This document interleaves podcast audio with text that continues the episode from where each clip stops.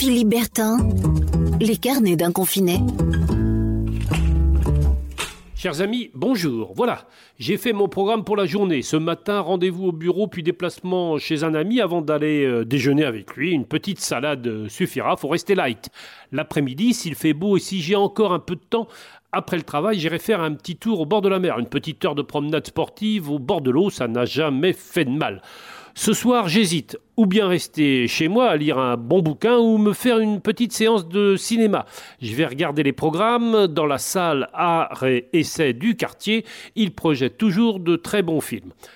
Quoi, quoi, mais, mais que se passe-t-il? Ah je comprends. Je viens de m'éveiller d'un rêve dont, dont je ne sais pas s'il est un peu, voire carrément mauvais, ou même à la limite du cauchemar. Pas de ciné, pas de restaurant, pas de promenade au bord de mer. Je vivais donc à moitié endormi, une curieuse hallucination. Veuillez me pardonner. Je redescends sur Terre tout de suite. Le confinement, voyez-vous, nous fait de temps en temps perdre la tête.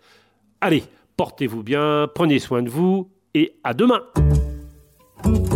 Philippe Bertin, les carnets d'un confiné.